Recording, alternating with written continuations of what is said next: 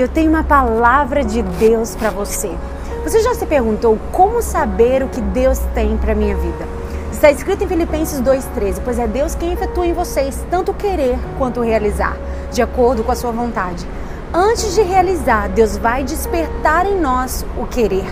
Isso revela que Deus desperta dentro de nós anseios, desejos, alguns sonhos e muitas vezes as pessoas perdem muito tempo querendo que Deus venha com um outdoor com luzinhas piscando, te dando um claro sinal do querer dele. Estão esperando uma palavra profética, um sonho, mas eu não sou contra nada disso. Mas me desculpa te dizer, o papel dessas manifestações só servem para confirmar algo que Deus já falou no seu coração primeiro. O Espírito Santo tem uma forma simples de nos direcionar.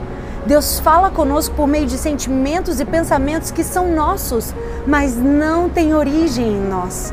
O querer que existe no seu coração, que entra ano e passa ano e não sai, aquele calor que queima dentro de você de pregar a palavra, de ministrar o louvor, de cuidar de crianças, de ser útil ao reino de Deus, mas você nunca faz nada a respeito. Mas se uma vida inteira no seu coração queimou por isso, por que você nunca fez?